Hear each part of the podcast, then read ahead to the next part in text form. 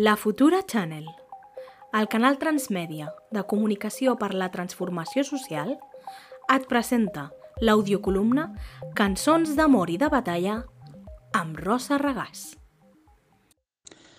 Generacions. Ara que se'ns han obert les portes cap a comportaments menys encarcarats, estranys i difícils, que anem allunyant la por cap a lo desconegut que ens havia de portar la pandèmia i que comencem a fer plans per anar normalitzant la nostra vida social, professional, familiar i amorosa, carregant-la de vegades d'il·lusions i esperances noves, no puc deixar de pensar en la, en la reacció de tanta gent gran, amb fama de savis, sobre la desastrosa i sinistra forma de divertir-se dels nostres joves tan lluny de qualsevol de les nostres formes d'intentar arribar al sumum de la felicitat que creiem socialment definitives. No és que pensi en ells, els més grans em refereixo, que cada generació ha fet les seves bestieses i genialitats, quasi sempre sense la unanimitat d'acceptació dels més grans,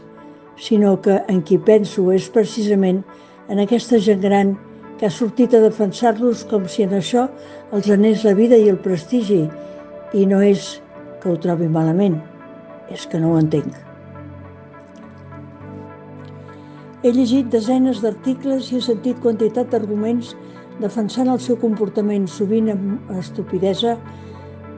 que no és només conseqüència de l'abundància, sense trobar-hi gust a l'alcohol de tota mena, begut precipitadament i durant hores amb l'objectiu gairebé únic de traspassar la frontera de la borratxera més sorollosa, xabacana i violenta, el pas previ a la bogeria col·lectiva d'inútils estrèpits que acaben en fogueres del primer, que troben baralles, robatoris, destrosses, per arribar finalment a la destrucció de tot el que els arriba a la mà, ferits i violacions, siguin o no siguin publicats o denunciats. Sense comptar amb la creació i escampada de totes de to tones de brutícia per uns carrers que no s'havia vist des de que havien pogut ser escenaris de pobles i ciutats de començaments del segle XIX. Em fa vergonya recordar-ne les notícies, però el pitjor és que no sabem, almenys són molts els que no sabem, a què es devia tot això, tot i sabent que no era pas per gana ni per set, ni per fred,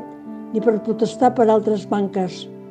igualment necessàries, sinó segons diverses opinions reconegudes, només per justificar la necessitat de divertir-se de la gent jove que els havien alliberat per fi de la presó, on havien estat reduït durant molts, molts, molts, molts mesos per combatre la pandèmia, la qual cosa els donava dret a divertir-se, o ben mirat, potser, ocasió per oblidar que només trobaven diversió emborratxant-se, barallant-se o destrossant la via pública.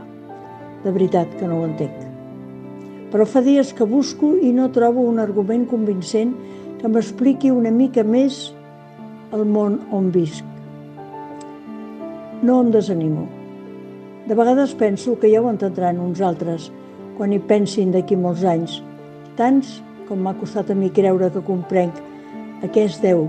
posem per cas, la manca de sentit crític i de resposta ideològica a les injustícies socials i polítiques que mostren pobles com el nostre, que han patit brutals i inacabables dictadures. O potser, com creia Kapuscinski, hauran d'esperar no una generació o dues, sinó totes les que acaben, almenys en cent anys.